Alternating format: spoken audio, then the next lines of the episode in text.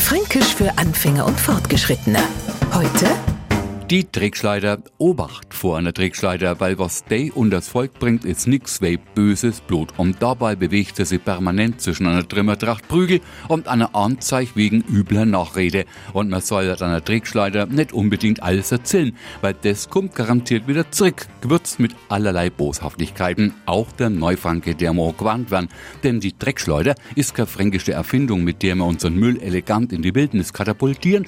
Sowas würden wir nie machen böse über einen Menschen reden, der eine oder andere schon. Und genau das ist die fränkische Trickschleider. Fränkisch für Anfänger und Fortgeschrittene. Montag früh eine neue Folge und alle Folgen als Podcast auf podu.de.